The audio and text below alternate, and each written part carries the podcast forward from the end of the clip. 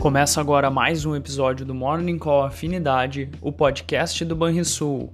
Olá, muito bom dia a todos. Aqui Daniel Boas, da Gerência de Assuntos Econômicos e de Investimentos, e vamos aos destaques do dia. Os futuros americanos operam em queda, mesmo sentido das bolsas europeias.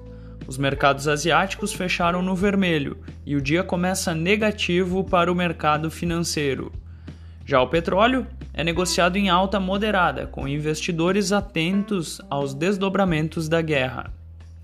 A ata da última reunião do FONC fica em destaque nesta quarta-feira e pode confirmar sinalizações que vêm sendo dada por seus dirigentes de uma retirada de estímulos mais agressiva. A cautela predomina nos mercados internacionais, em meio a mais sanções impostas contra a Rússia, dados fracos na China e na Europa. Os Estados Unidos deverão seguir o caminho tomado pelos europeus na véspera e aumentar as sanções, tendo como principal alvo o sistema financeiro russo. Na China, o PMI de serviços voltou a apontar contração da economia em março, tocando o menor patamar desde fevereiro de 2020, fase inicial da pandemia de Covid-19. Na Alemanha, as encomendas à indústria caíram bem mais do que o esperado em fevereiro, enquanto a inflação anual ao produtor da zona do euro atingiu 31,4%. Em meio ao impacto da guerra no leste europeu e nos custos de energia. Por aqui, a queda das bolsas no exterior, o PMI fraco da China e o dólar mais forte ante moedas emergentes devem pesar nos ativos domésticos.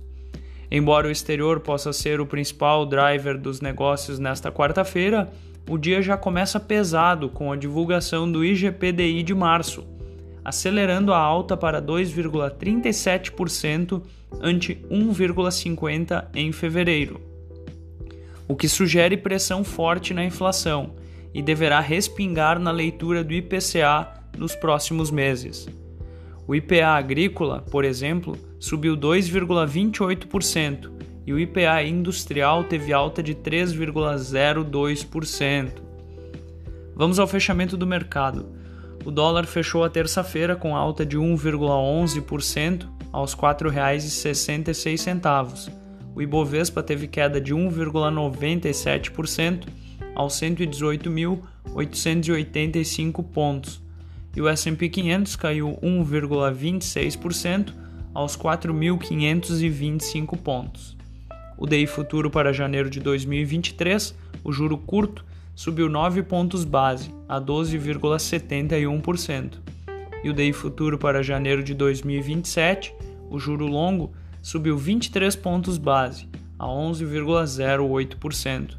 Na agenda do dia, destaque para a ata da última reunião do Fed e os estoques de petróleo bruto. No Brasil, já foi divulgado o principal dado do dia, o IGPDI de março, e além disso teremos o índice de commodities também de março. Tenham todos um bom dia e até amanhã.